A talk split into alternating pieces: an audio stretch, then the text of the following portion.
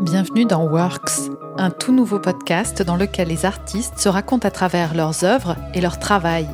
Comme chef d'orchestre, il faut avoir des idées très fortes. C'est clair, il faut les défendre, il faut avoir une vision, mais il faut être souple en même temps, parce qu'on travaille avec les gens. Dans chaque épisode, un artiste revient sur la production d'une œuvre qu'il a créée ou interprétée.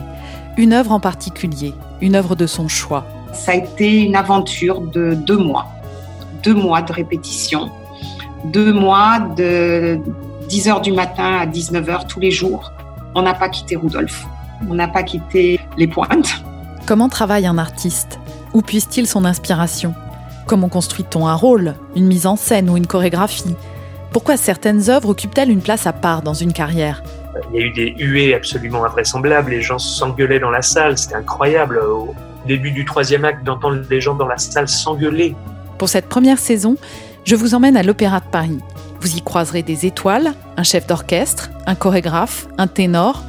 Tous se livrent dans des récits intimes dans lesquels ils racontent leurs aspirations, les rencontres, le dépassement de soi, mais aussi parfois les doutes et la solitude. Le public est là pour vous faire le dernier pas avant de rentrer en scène. En tout cas, moi je le vis comme ça. Paradoxalement, c'est lui qui vous met dans l'incertitude et la crainte de, de rentrer dans cet espace, mais en même temps c'est lui qui vous oblige à y aller. Car au fond, chaque ballet, chaque opéra est avant tout une aventure humaine, à la fois individuelle et collective.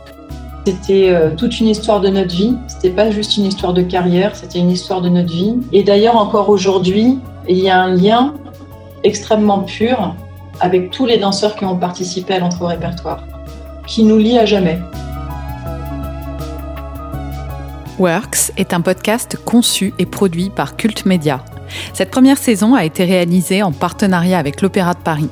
Elle sera bientôt disponible sur toutes les plateformes.